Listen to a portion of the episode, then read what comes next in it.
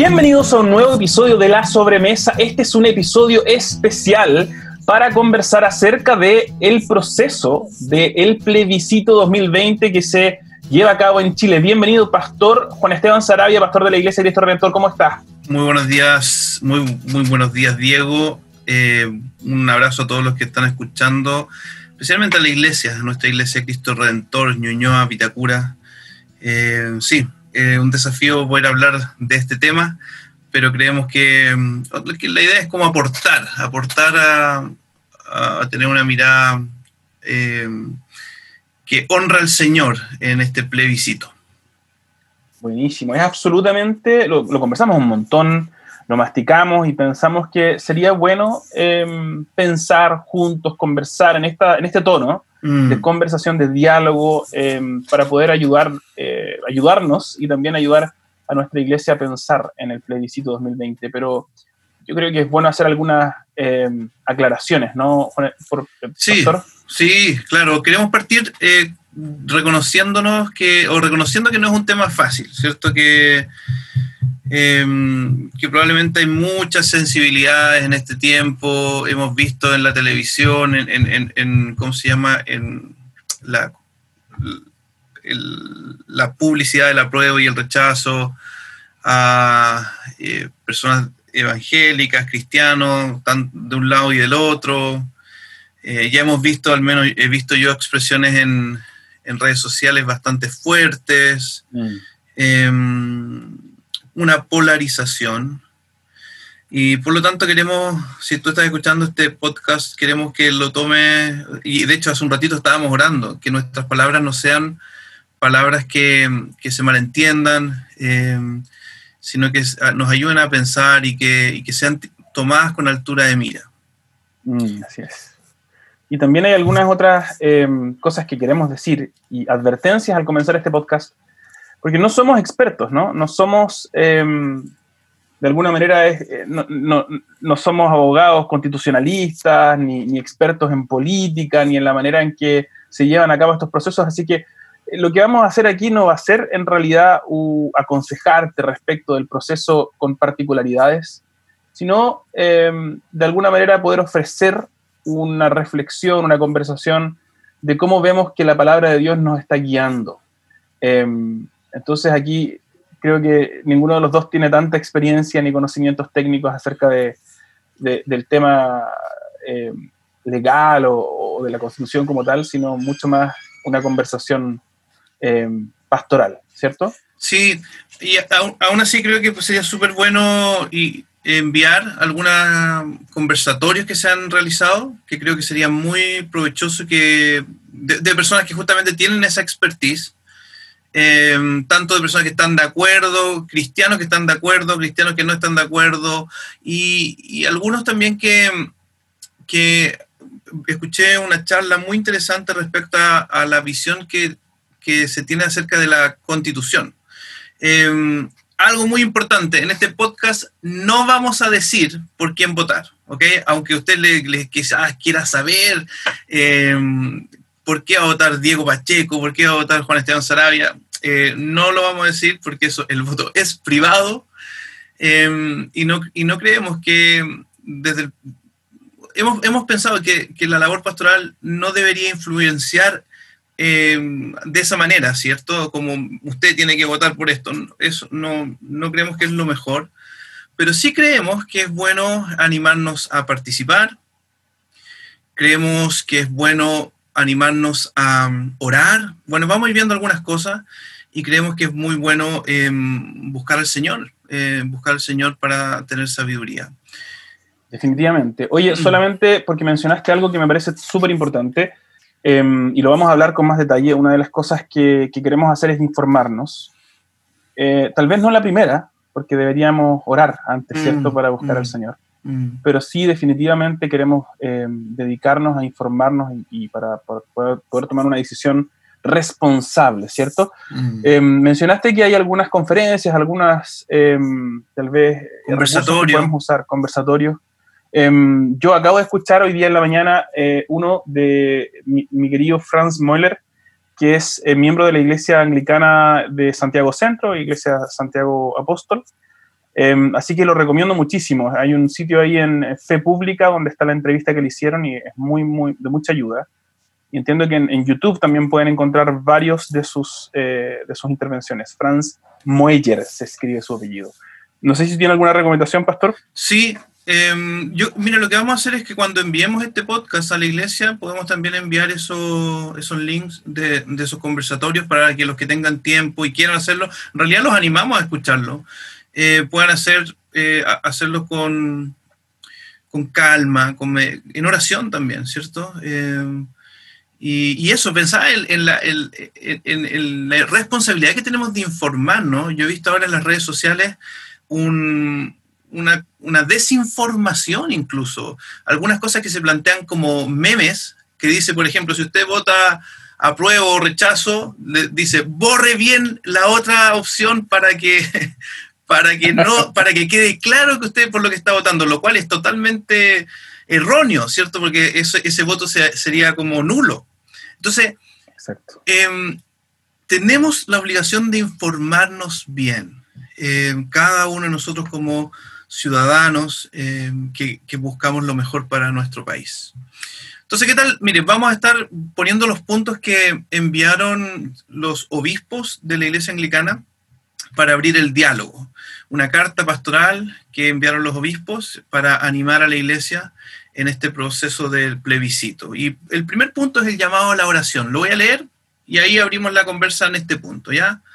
Llamado a la oración. Como cristianos y chilenos estamos llamados a orar por nuestras autoridades para que vivamos quieta y reposadamente, como dice el libro Oración Común.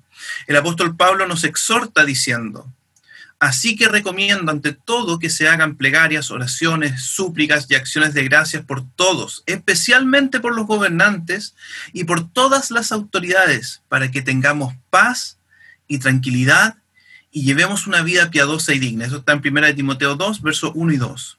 El clima de violencia, intolerancia, falta de diálogo, entendimiento entre nosotros nos obliga a orar más que nunca para que el proceso que estamos viviendo sea guiado y cuente con la bendición del Señor. Es necesario orar por los tres poderes de la nación, ejecutivo, legislativo y judicial. Entonces el primer punto, pastoral, es un llamado a la oración.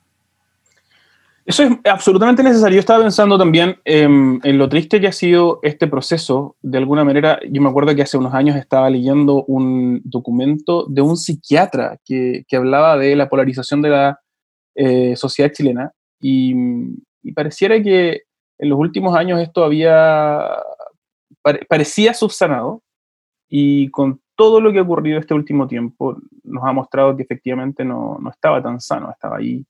Y como dice la carta, yo creo que tienen toda la razón al decir que, que hoy día hay un clima de intolerancia, de falta de diálogo, de falta de entendimiento. Em, y eso muchas veces, tristemente, la iglesia forma parte de ese problema, digamos, no, no necesariamente lo contrario. Sí. y, y, a veces también me he dado cuenta que, que un grupo de creyentes, em, o a veces nosotros mismos podríamos estar mirando como, como algo no tan importante la oración.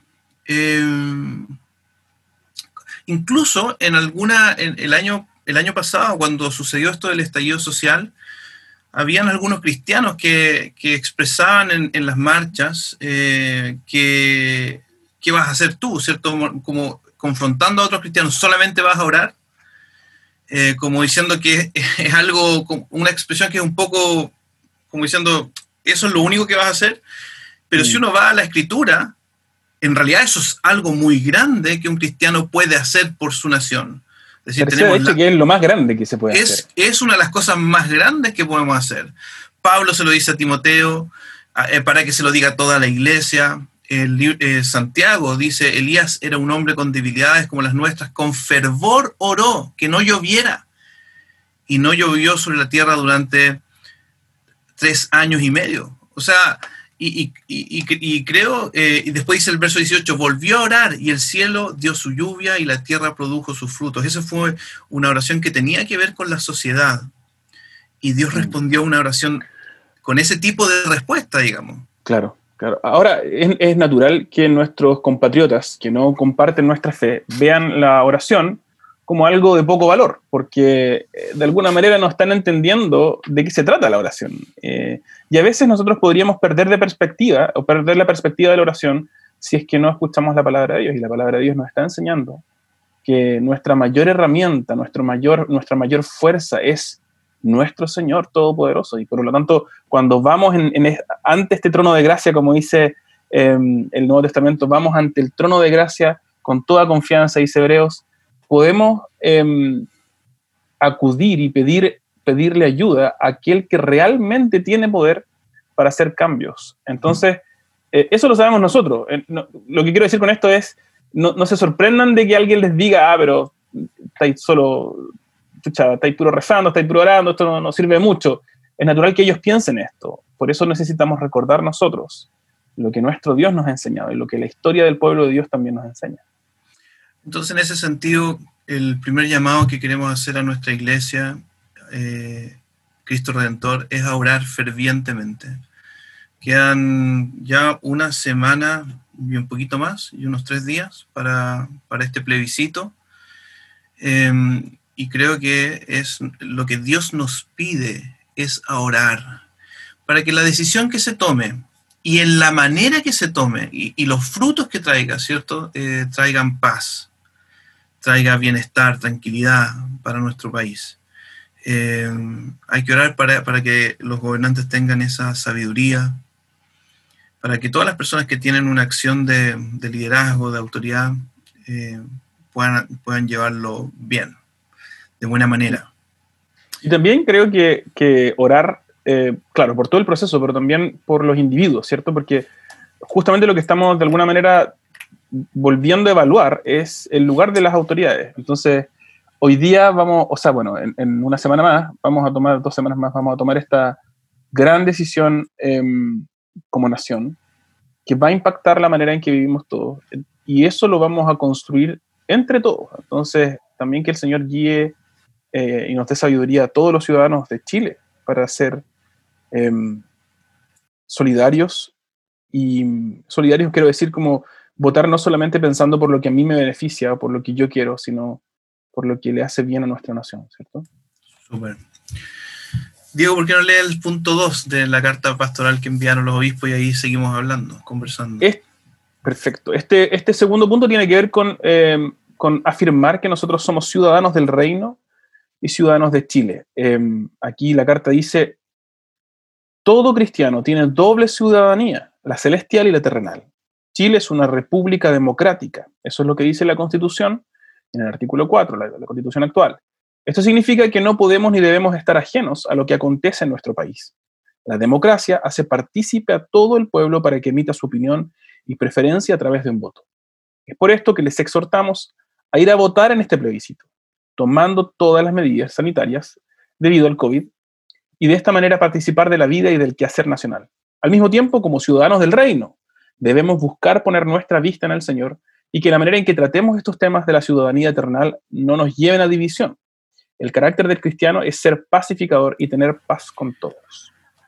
Importantísimo, ¿cierto? No, no olvidar que nuestra ciudadanía primera es nuestra ciudadanía celestial, ¿cierto? Vamos de por, mm. somos como peregrinos en esta tierra yo creo que esto también nos, tiene que llevar a, el recordar esto, nos tiene que poner en recordar cuál es nuestro lugar, ¿cierto? Y, si hay alguno de nosotros que, ha empezado a apasionarse mucho por la decisión que se vaya a tomar, eh, incluso llegar a pensar, mira, eh, si, si, si, se toma esta decisión es lo mejor que me pueda pasar a mí, a mi vida, o, es lo peor que me pueda estar pasando, si, nuestros corazones han, empezado a caminar hacia ese tipo de sentimiento, es muy probable que, estemos olvidando que nuestra ciudadanía primera es la celestial y que todo lo que se nos ofrece em, en realidad son, son cosas pasajeras y no traen esa real paz, real seguridad y real bendición. Sí, yo, yo creo que tienes toda la razón ahí, porque eh, la carta dice todo cristiano tiene una doble ciudadanía, pero me parece muy importante recalcar lo que tú estás diciendo. nuestras dos ciudadanías no están paralelas, no son horizontales, una está sobre la otra, ¿cierto? Mm. Eso es lo que nos enseñan los pasajes efectivamente que hablan de la ciudadanía celestial. Somos ciudadanos del reino de los cielos. Y en un segundo lugar, y como consecuencia de esa ciudadanía celestial, ejercemos de una manera particular nuestra ciudadanía eternal. Es decir, eh, la manera en que nosotros vivimos como ciudadanos del reino, o sea, ciudadanos de, la nación chilena, em, de la República de Chile, está determinada surge, fluye desde la manera en que nosotros vivimos nuestra ciudadanía celestial. Mm. Y eso puede ser para bien o para mal. Es decir, si vivimos y entendemos mal nuestra ciudadanía celestial, probablemente vamos a estar ejerciendo de una manera no muy buena nuestra ciudadanía como nuestra ciudadanía chilena, ¿no? Sí, y, sin embargo, el, Dios siempre nos llama a buscar el bien de, de, donde, de nuestro país, de, desde lo más pequeño hasta lo más grande, de, nuestro vecino. Si tú vives en un, que sea, en un edificio, desde el condominio, busca el bien de tu condominio, busca el bien de tu barrio, de tu comuna, busca el bien de tu ciudad, busca el bien de tu prójimo. Em, y, en este aspecto, varias personas recuerdan lo que el profeta Jeremías le dijo al pueblo que estaba en el destierro estando en el destierro, em, Dios les dice a través del profeta, le dice en Jeremías 29, 7, dice, además busquen el, el bienestar de la ciudad a donde los he deportado y pidan al Señor por ella, porque el bienestar de ustedes depende del bienestar de la ciudad. Em, entonces, hay un llamado lógico ahí. Pidan, por el bienestar, trabajen por el bienestar de la ciudad.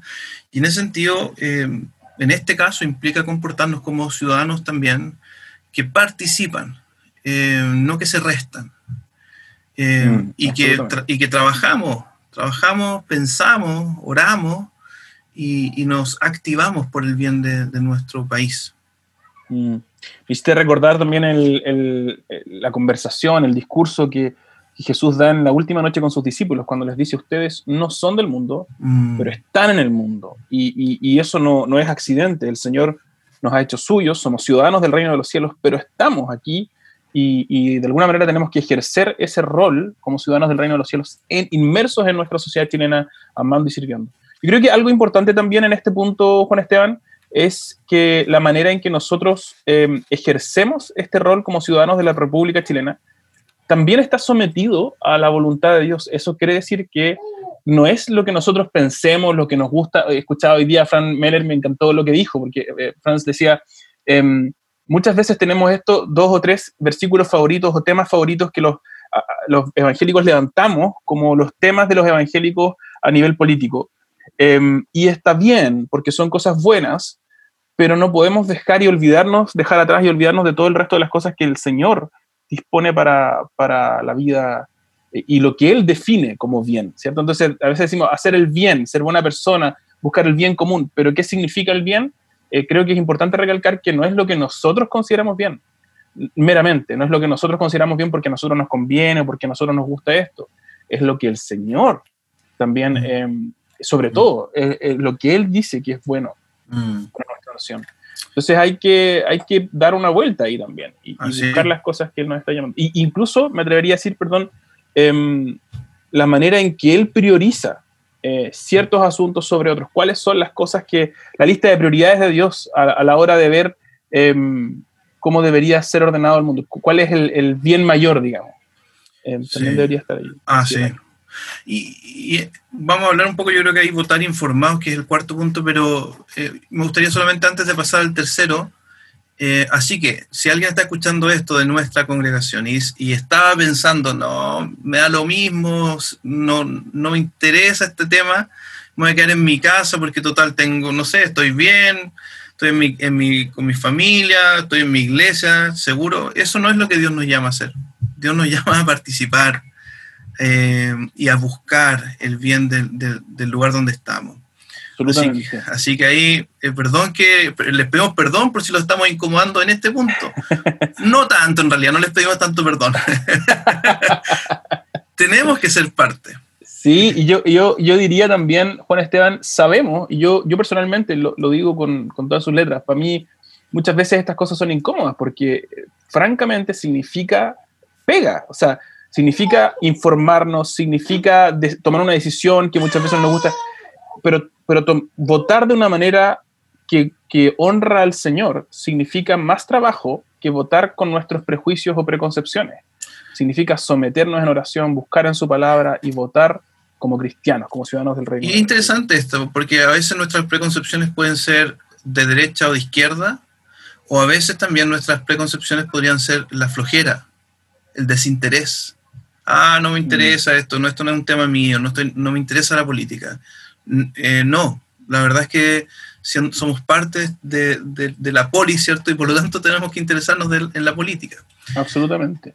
Y muchas veces vamos a usar, además, em, y eso es, em, yo, yo, diría es más peligroso, así que si, si usted no, a mí me ha pasado a veces, así que no lo digo como con autoridad moral, em, pero si usted nos está escuchando y, de alguna manera está usando a, la, la, palabra de Dios como un pretexto para ser flojo en su voto, para tomar una decisión poco responsable, chuta, yo creo que eso es peor, porque de alguna manera lo que estamos diciendo es, mira, tengo esta idea y voy a buscar esos versículos que me convienen para reafirmar, o voy a buscar esos versículos que de alguna manera me excusan, me disculpan, me, me justifican, eh, para seguir pensando o haciendo lo que yo creía. Yo creo que esa no es una manera cristiana de votar, porque los cristianos nos queremos someter en fe, como decía, o sea, queremos confiar en Jesús y esa confianza expresarle nuestra obediencia a Él, no a nosotros. No usamos a Jesús como llavero o como, como un, eh, no sé, como, como un, un, apoyo para creer lo que creemos, sino para someternos a Él y dejar que Él gobierne en nuestras vidas. Tercer punto, el destino de nuestro país está en las manos de Dios. Esto nos lleva a confiar en un año de plebiscito en que el destino de nuestro país está en las manos de Dios, cualquiera sea el resultado de la votación. La democracia nos hace sentir que el destino de nuestra nación está en nuestras manos, pero escucha lo que dice el profeta Daniel mientras vivía bajo el gobierno de una autoridad pagana. Dice Daniel 2, 19 y 20, dice, suyos son la sabiduría y el poder. Él cambia los tiempos y las épocas, pone y depone reyes. Y el apóstol Pablo también refuerza esta idea en Romanos 13, 1. Eso es bueno, recordarlo. Muy buen recordatorio. Oye, ahí hace una referencia a Romanos 13.1, tal vez podríamos leerlo. ¿Lo tienes? Eh, lo tengo acá. Dice Romanos 13.1, todos deben someterse a las autoridades públicas, pues no hay autoridad que Dios no haya dispuesto. Así que las que existen fueron establecidas por Él. Mm. Muy buen recordatorio. El Señor es el que domina sobre todo y aunque por supuesto tenemos responsabilidad bajo ese dominio que, Él mm. mismo nos otorga, eh, queremos recordar que el, planeta no va a comenzar a, girar eh, en caos si es que nosotros no hacemos algo. Eh, la historia, ¿cierto? Depende del Señor soberano y, en Él confiamos. Importante sería que esto también lo recordaran los políticos y todas las autoridades, ¿cierto? Eh, pensaba en eso, que en realidad no, no, no llegar a pensar que nosotros estamos por sobre Dios, eh, y no pensar que las situaciones políticas o sociales que puedan estar pasando en, nuestro, en nuestra historia o en el momento que nos toca vivir son situaciones que se les salieron de las manos a Dios. Dios no está girando en el cielo como en, en, círculos pensando en qué va a hacer. Él, todo está sometido a su soberanía.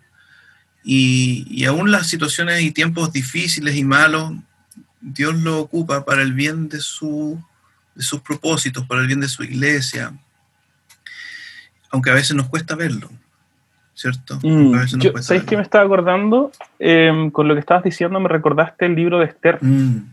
Cuando surge este hombre que pareciera ser algo así como un primer ministro bajo un rey, que intenta hacerle daño al pueblo de Dios y quiere, quiere aniquilar al pueblo de Dios y empieza a hacer toda una serie de, mañas políticas, ¿cierto? Estos artificios, em, un montón de maquinaciones políticas para conseguir hacerle daño al pueblo de Dios.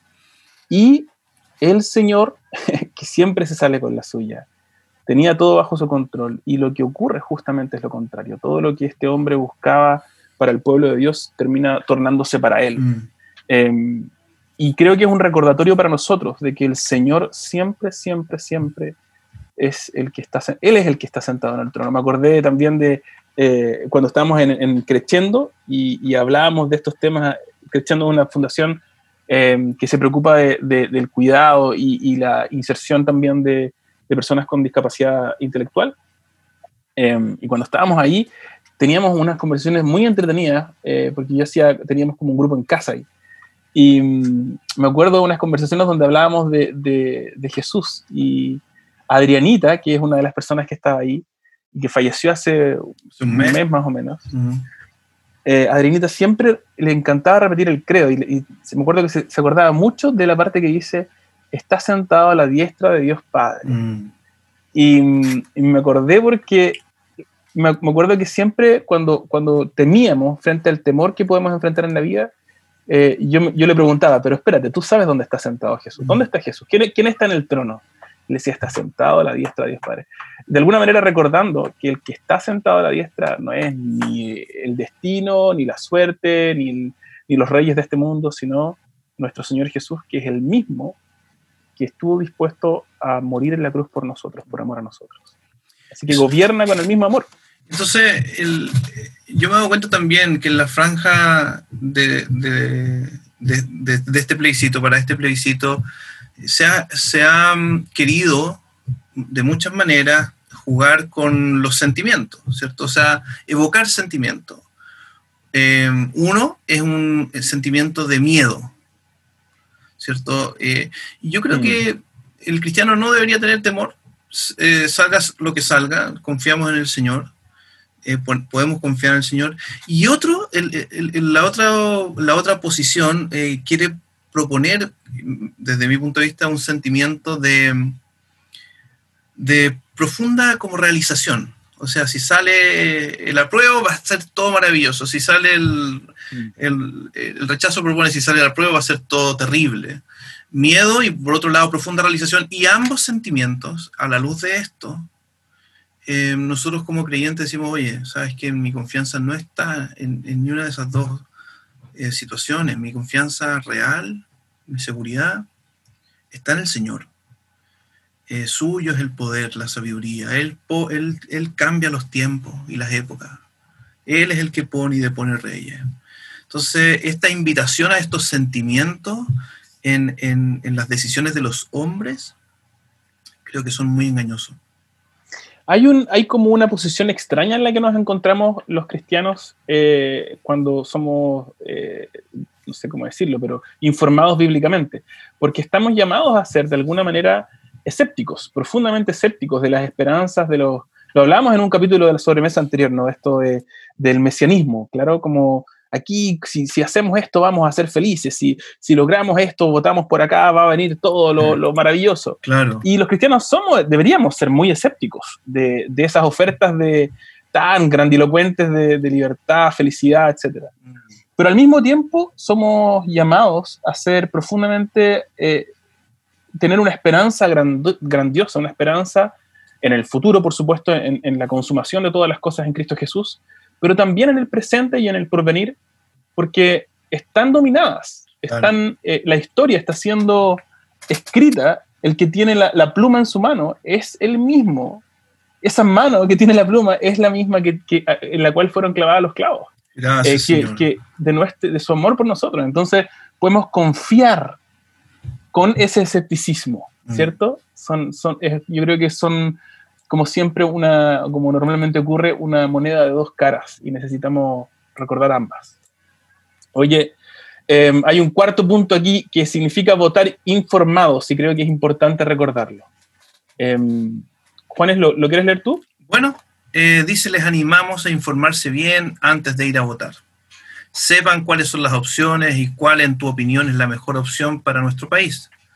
Debes saber los pros y los contras de cada opción al momento de votar debes tener presente el bienestar de nuestro país y velar por la sana convivencia y respeto entre nosotros y que los derechos básicos de toda persona sean garantizados ya que somos creados a la imagen de Dios.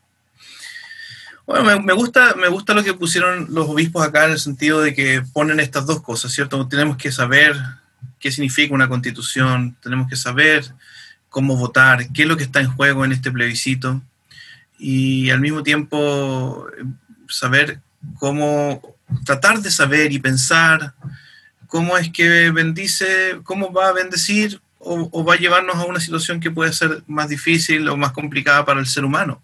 Me gusta porque pone un énfasis en, la dignidad del ser humano, eh, porque somos hechos a la imagen de Dios. Mm.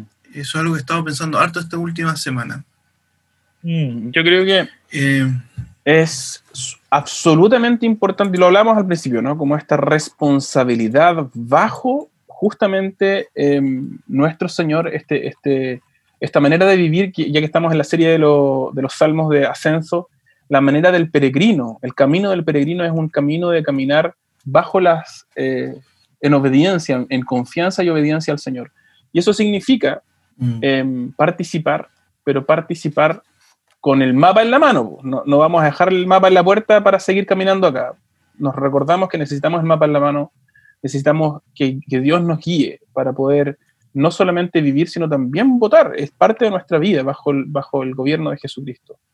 Em, y, perdón, y, estaba pensando, ¿te acuerdas cuando estábamos viendo, creo que era el Salmo 128, que hablaba de cómo em, poco a poco este, este hombre que teme al Señor ejerce, el Señor va bendiciéndolo en la casa, en su vida privada, en su trabajo, incluso en la sociedad. Y yo creo que el voto efectivamente es una manera en que cuando nosotros lo hacemos, mm. lo sometemos al Señor en el temor del Señor, em, bendecimos, en mm. efecto, una participación que bendice a nuestra nación también.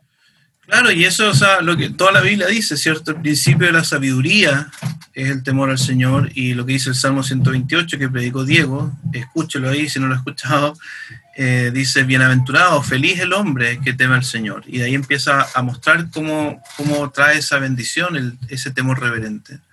Ahora solamente, yo creo que hemos hablado harto acerca de estar informados, solamente me gustaría compartir algo que he estado pensando esta última semana respecto de de cómo nosotros tenemos que informarnos eh, para buscar el bien de las demás personas, eh, la importancia, y en realidad como cristianos deberíamos ser los primeros en esta sociedad que buscamos em, el bienestar del ser humano, porque que, que, el ser humano viva con dignidad, y no estoy hablando de la dignidad como a veces nosotros la entendemos, sino la dignidad como Dios la entiende. Por ejemplo, en Génesis 9.6, Dios le habla a, a, perdón, a Noé y le dice, si alguien derrama sangre de un ser humano, otro ser humano derramará la suya, porque el ser humano ha sido creado a la imagen de Dios mismo. Entonces, la, el, no sé, cómo Dios nos desafía y nos dice, ¿sabes qué? Lo que cada una de las de los seres humanos en la Tierra y durante toda la existencia del ser humano, llevamos eh, la imagen de Dios, es decir, el sello de, de quien nos creó. Y atentar contra el ser humano, dañar al ser humano, quitarle dignidad al ser humano, es algo que va en contra de Dios, de los planes de Dios.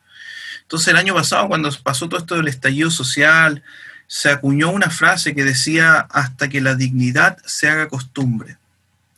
Y esto, yo creo que nosotros como creyentes tenemos más razones, más que, de los, más que los de un pensamiento de izquierda o de derecha o un pensamiento político.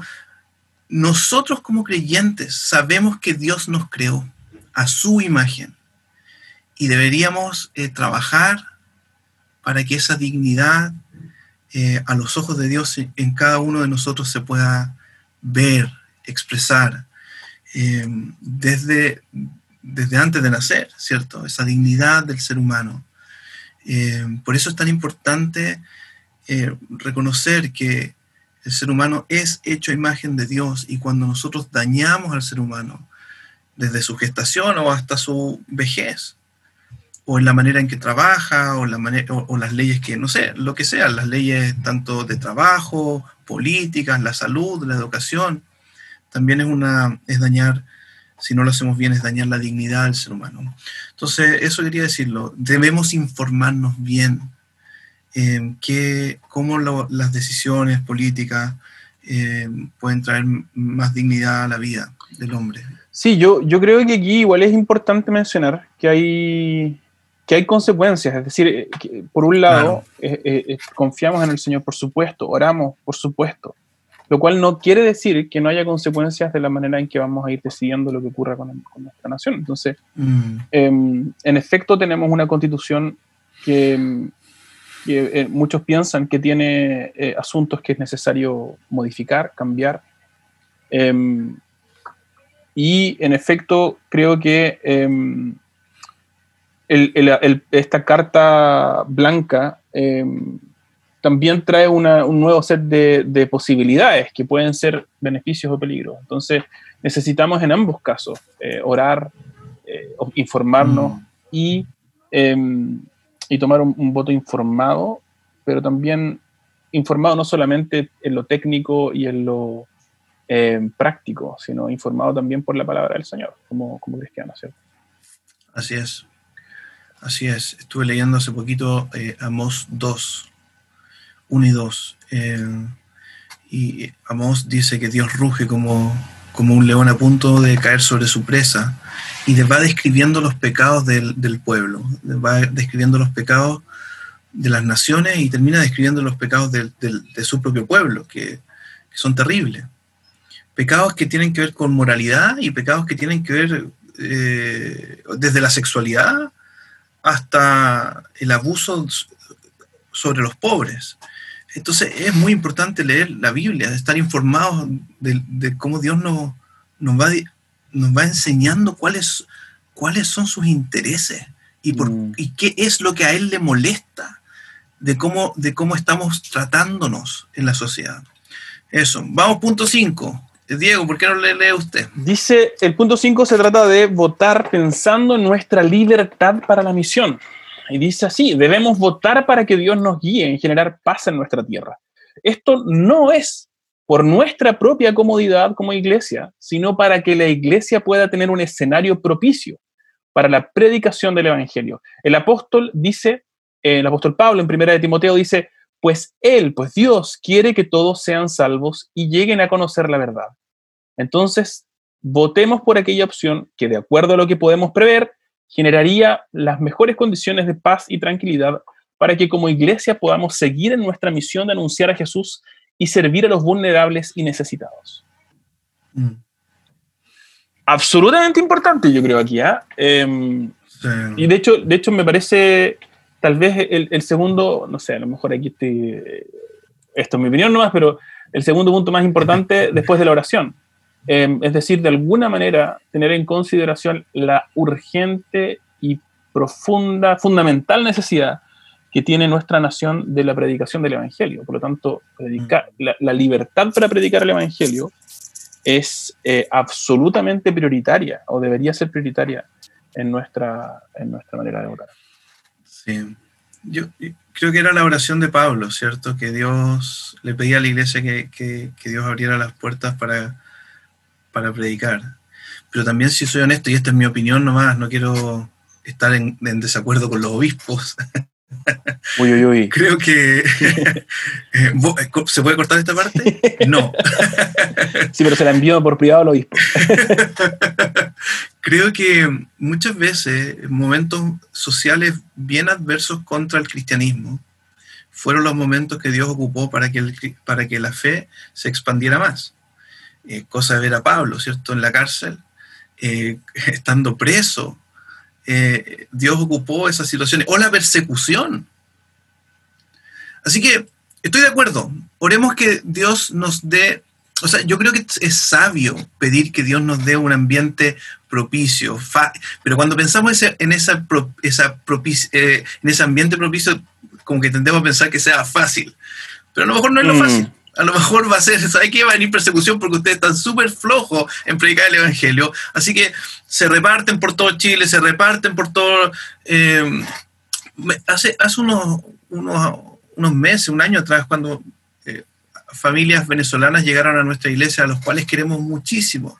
Les mandamos un gran saludo. Una de esas familias dijo, me dijo a mí, yo creo que Dios permitió esto, esa era la opinión de esa familia, Dios permitió que al final nos tuviéramos que casi al exilio de nuestro país, em, para que nuestra familia conociera al Señor. Entonces, estoy de acuerdo con orar que Dios y ser cuidadoso y buscar una buena decisión para que Dios nos permita seguir predicando el Evangelio. Sin embargo, sé que a veces las situaciones difíciles Dios las ocupa también para una predicación más allá de nuestros límites, para, seguir predicando a personas que a lo mejor no en, la comodidad no les predicaríamos, lo cual es un, no, sé, levanta para mí eh, alertas en mi propia vida, es decir, estoy, estoy esforzándome por la predicación del Evangelio. Mm. Yo estaba, estaba leyendo, bueno, lo, he citado ya como hace, me estoy demorando en leer el libro de Bonhoeffer, porque entonces lo he citado todos los capítulos de la sobremesa. Oye, léete, léete, lee más cosas. otro pues, libro. ¿Sabes qué me pasa con Bonhoeffer? Que es tan denso, pero no denso como que es latero leerlo, sino que es tan rico, una página de Bonhoeffer produce tanta reflexión que, que hay que leerlo de a poquito, ir masticando.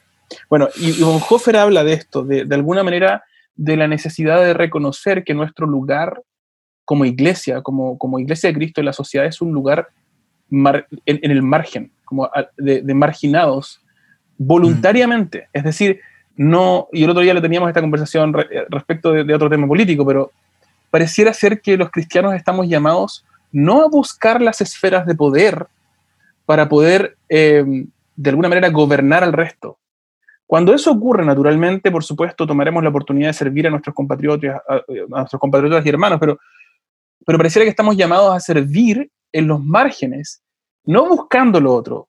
Em, y eso me parece tan, tan sensato respecto de este tema, porque de alguna manera em, tiene que ver con lo que tú dices, ¿no? Como no necesitamos, o sea, sí, estoy de acuerdo, ¿cierto? Oremos por eso. Busquemos eso, porque creo que tener libertad para predicar es, es fundamental la posibilidad de predicar, sea como sea, es fundamental para, nuestra nación. Porque lo necesita, todo el punto de lo que estamos conversando es que nuestro país necesita la palabra de Dios. Bueno, lo vamos a hablar más, más, en el punto 7, pero, em, pero mi, punto aquí es decir, para nosotros es eh, importantísimo poder ejercitar em, responsablemente esta área, es decir, em, votar pensando en nuestra libertad para la emisión, pero también reconociendo, em, como no sé cómo decirlo, pero de alguna manera reconociendo que es el Señor eh, el que nos quiere predicando el Evangelio y no necesitamos el respaldo de un gobierno em, o la comodidad que nos puede dar una sociedad para predicar. Es decir, cuando los apóstoles partieron la predicación en Jerusalén, la partieron contra todo pronóstico, contra persecución, no es que buscamos la persecución, por supuesto, pero cuando viene, estamos llamados a continuar, a pagar el costo. Y como tú decías, es una súper buena pregunta para nosotros. ¿Estamos pagando ese costo de compartir el Evangelio hoy día, ahora, en la libertad que tenemos? ¿Estamos pagando el costo de compartirlo con nuestro vecino, con nuestra familia, en la mesa familiar? ¿Compartimos el Evangelio o nos quedamos callados porque, pucha, a lo mejor nos van se van a burlar de nosotros? O tal vez no nos van a hablar más. Eh, es decir, si no estamos dispuestos a pagar hoy día ese costo, ¿Estaremos dispuestos a pagarlo en condiciones menos amistosas?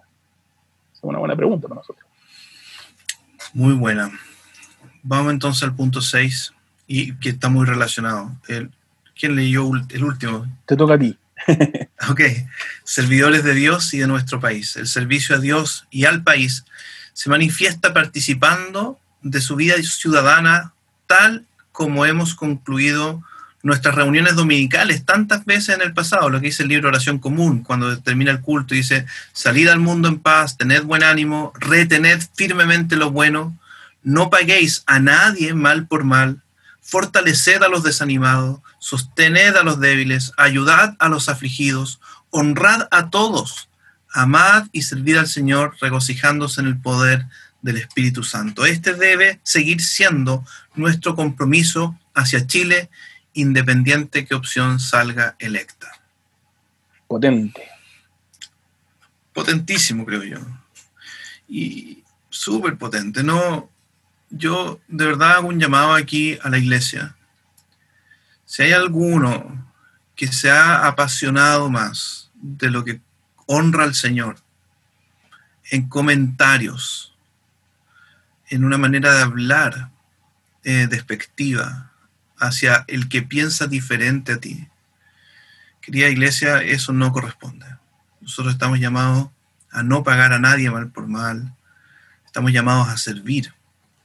Em, y nos encantaría ver una actitud de, de paz en la iglesia y no de violencia como la que vemos a cada rato en el mundo.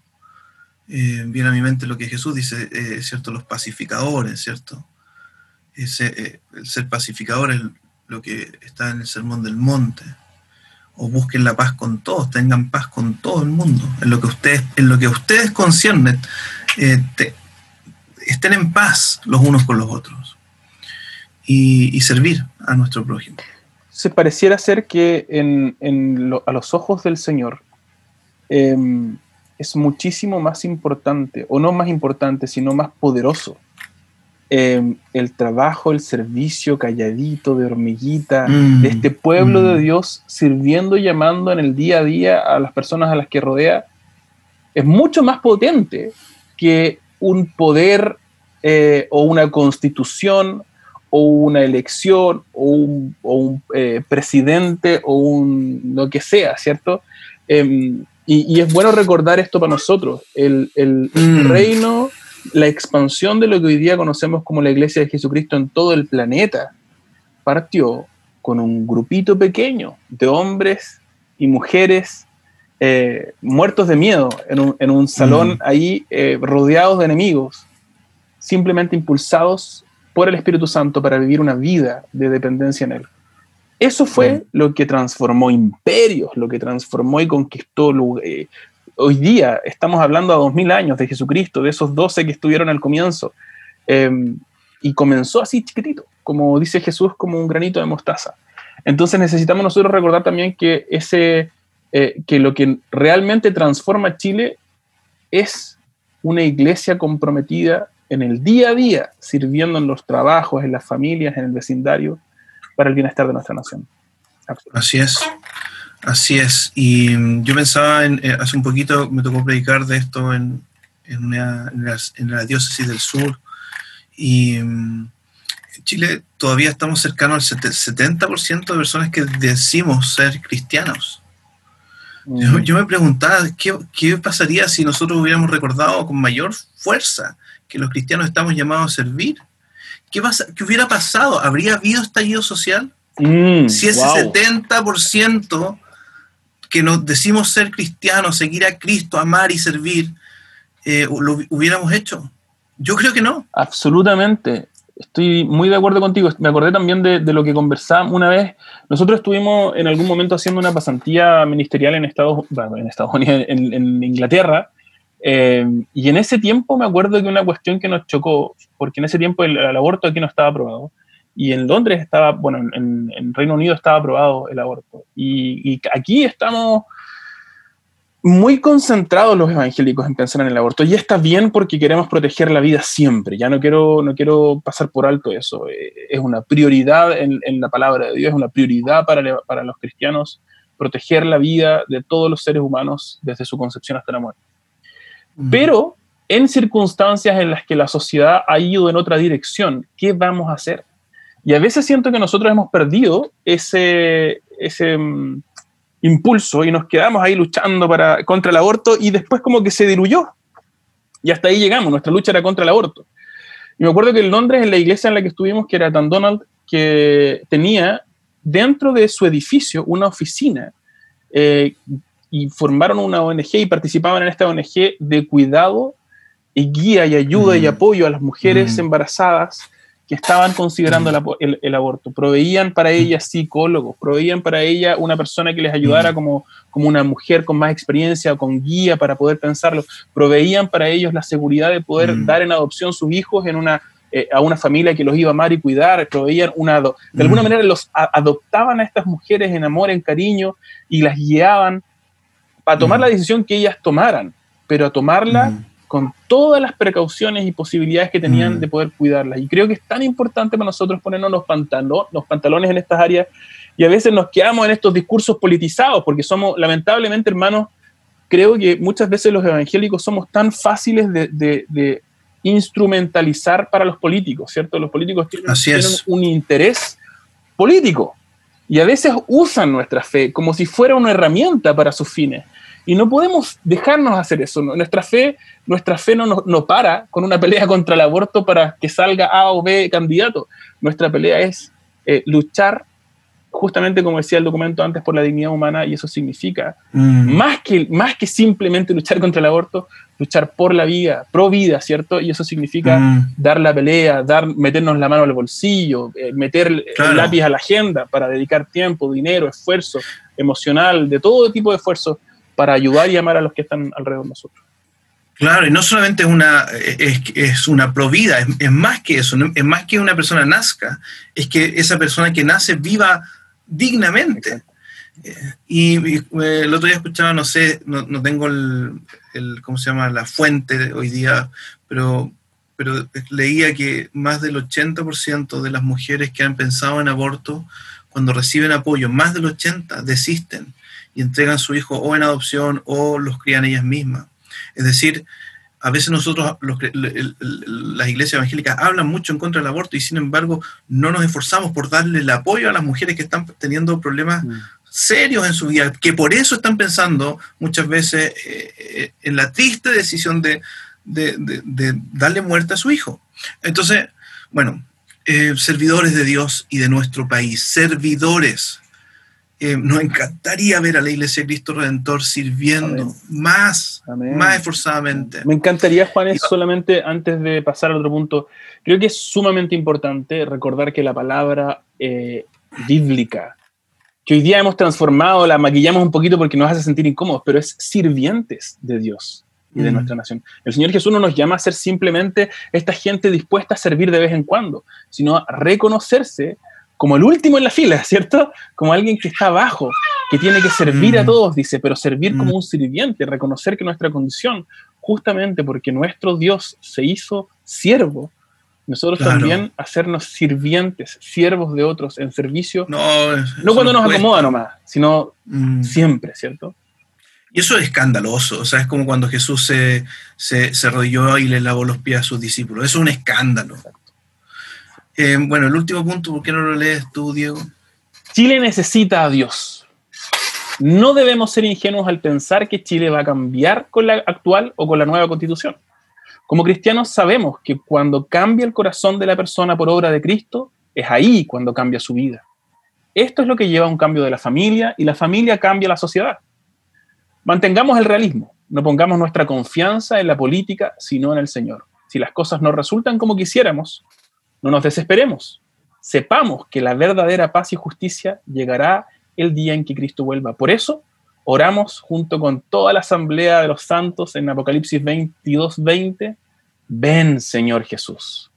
Y termina la carta con una cita del Salmo 33 que dice, Dios mío, tú bendices al pueblo que te reconoce como Dios, tú bendices a la nación que te acepta como dueño. Firman todos los obispos eh, de la iglesia anglicana en todo Chile. Eh, está bueno, me encanta, me encanta esta carta que nos guía, que si la leemos con generosidad y, con, y buscando entender el, propósito, ¿cierto? Eh, nos guía pastoralmente. Esa es, esa es el, fue el deseo de, los obispos y, y, también el deseo de este podcast, eh, de esta conversación, para bendecir a la iglesia. Mm, sí. Chile necesita a Dios. Chile necesita a Dios, eso es lo que necesitamos en realidad. Y lo hemos hablado en otros, en otros podcasts, ¿cierto? Cuando hablamos de muchas veces la, ferviente eh, o la fiebre que ocurre cuando buscamos ciertos aspectos o intereses sociales, justamente el estallido social con esta, em, esta voz plural de muchas cosas distintas, diciendo muchas veces cosas distintas y cada una con el mismo entusiasmo. Em, y lo que necesitamos realmente lo, hemos visto también en los salmos, este, recibir el amor de Dios, deleitarnos en el amor de Dios y permitir que ese amor defina nuestra manera de tratarnos unos a otros, ¿cierto? Eh, me, gusta, me, gusta, también que la Lucía está opinando. La Lucía está opinando mucho. Y hay, un, eh, hay una expresión, un, estallido social ahí. Hay un estallido, no sé si social, pero hay un estallido. un estallido. Linda la Lucy. Exquisita. Ahí está. Decía las nuevas generaciones, eh, y también podemos pensar en eso, ¿no? ¿Cómo, ¿Cómo, vamos a, qué nación le vamos a heredar a nuestras futuras generaciones? Eh, es justamente lo que dice el Salmo 128, mm. que dice que al final eso va a traer bendición a los hijos de nuestros hijos. El hombre o la mujer que temen al Señor, bienaventurado, feliz el hombre y la mujer que temen al Señor, porque, porque va a traer bendición sobre su esposa, su esposo, sobre sus hijos, y termina sobre los, hijos, de tus hijos. Así es. ¡Wow! Así que... Tremendo, tremendo. Tremendo. Me gustaría leer, compartir con usted algo que yo creo que ahí vamos terminando, quizá unos pensamientos finales. Eh, algo, una cita de Keller, de Timothy Keller, en un libro que se llama Ministerios de Misericordia, encarnando la parábola del buen samaritano. Lo voy a leer, lo que él escribió. Dice, solo la iglesia de Jesucristo puede atacar la raíz de los problemas sociales. ¿Cierto? Chile necesita a Dios Solo la Iglesia de Jesucristo puede atacar la raíz de los problemas sociales y ministrar a las personas de forma integral. Solo el Evangelio reconoce que el pecado nos ha arruinado, tanto individual como socialmente. No podemos vernos de forma individualista, paréntesis como lo hacen los capitalistas, dice Keller, o de forma colectiva, como lo hacen los comunistas, sino sobre la base de nuestra relación con Dios Solo los cristianos armados con la palabra y el espíritu, planeando y trabajando para la extensión del reino y la justicia de Cristo pueden transformar una nación, un vecindario y un corazón roto. Mm. Buen recordatorio, muy buen recordatorio. Sí, Chile necesita al Señor y, y, es justamente lo que el Señor el que va a transformar en la raíz del problema. Bien, sí, así creo que nos hemos extendido, estamos bien en el tiempo, em, pero ha sido un podcast un poco más largo que lo general, pero que esperamos eh, en nuestra oración que sea de ayuda para la iglesia. Ha sido, para mí, Diego, ha sido bueno conversarlo. Para mí también. Em, también. Ha sido bueno conversarlo. Em, debo reconocer que estos últimos meses he estado metiéndome para conocer más las diferentes implicancias, posturas, está orando para, para poder votar eh, honrando al Señor. Eso mm. es, mm. honrando al Señor en, en lo que sé de su palabra, de lo que Él nos pide y cómo amar a nuestro prójimo, cómo buscar la dignidad del ser humano en nuestro país. Así que, hermano, los animamos a eso. No sé si te gustaría decir algunas últimas palabras, Diego. ¿Sabes que, Juanes, pienso que sería tan bueno poder terminar orando em, por nuestro país, que aquí en el mismo podcast, ¿cierto? Normalmente lo hacemos fuera de la grabación, pero creo que es importante orar por nuestra nación, por los que nos están escuchando, para que el Señor también les, les guíe a tomar una decisión sometida a su voluntad, ¿cierto? Que nos guíe a todos, no, solamente a ustedes, sino también a nosotros. Así, a cada uno. Eso. ¿Qué tal si partes orando tú y, termino yo?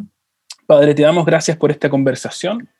Te pedimos que tú subrayes en la, en la memoria de todos nuestros hermanos todo aquello que venga de ti, aquello que tú desees para tu pueblo. Y que tú borres o, o de alguna manera omitas toda aquella cosa que a lo mejor fue nuestra opinión y que no se someta a tu voluntad. Pedimos que tú nos guíes a someternos, a vivir confiando en que tú sabes mejor que nosotros, en que tú sabes perfectamente cuál es el camino del peregrino y queremos seguir caminando en, ese, en esa ruta y no perdernos en las rutas de los hombres. Pedimos eso para nosotros como iglesia principalmente y, y para que al caminar en tus caminos seamos de hecho una bendición para el país en el que vivimos. En el nombre de Jesús. Amén. Y Señor, ayúdanos a ser agentes de paz no de división, no de, peleas. Nos arrepentimos si en algo hemos sido, hemos contribuido, a, hemos contribuido a la división. Ayúdanos a ser agentes de paz, ayúdanos a ser personas, eh, hijos tuyos que sirven con humildad, desde lo pequeño hasta donde tú nos vayas poniendo, Señor, las cosas más cotidianas hasta las más quizás específicas, Señor. Eh, te pedimos, Señor, que como iglesia podamos participar de estas elecciones, de este plebiscito. Eh, te pedimos que se pueda llevar a cabo en, una, en un ambiente de, de unidad, de paz, de buscar lo mejor para nuestro país. Y mm, ayúdanos, Señora, siempre, siempre, como oraba Diego, a mantener nuestra vista puesta en ti, Señor. Como termina la casi la Biblia entera en el Apocalipsis. Ven, Señor Jesús. Nuestras esperanzas están puestas en ti y ayúdanos a recordar que somos peregrinos en esta tierra. Eh, te alabamos, Señor, te bendecimos, porque nada de lo que suceda en esta vida, en esta historia, eh, te ha sobrepasado a ti, sino que todo está, sigue estando y estará eh, bajo tu soberanía. En el nombre de nuestro Señor Jesús oramos. Amén. Amén. Vamos a dejar hasta aquí entonces este capítulo especial, versión plebiscito 2020 de nuestro podcast La Sobremesa, el podcast de la Iglesia Cristo Redentor. Pastor Juan Esteban, muchísimas gracias por esta conversación y por esta iniciativa. Gracias a ti, Diego. Espero que sea de bendición para todos. Un abrazo a todos. Chao, chao.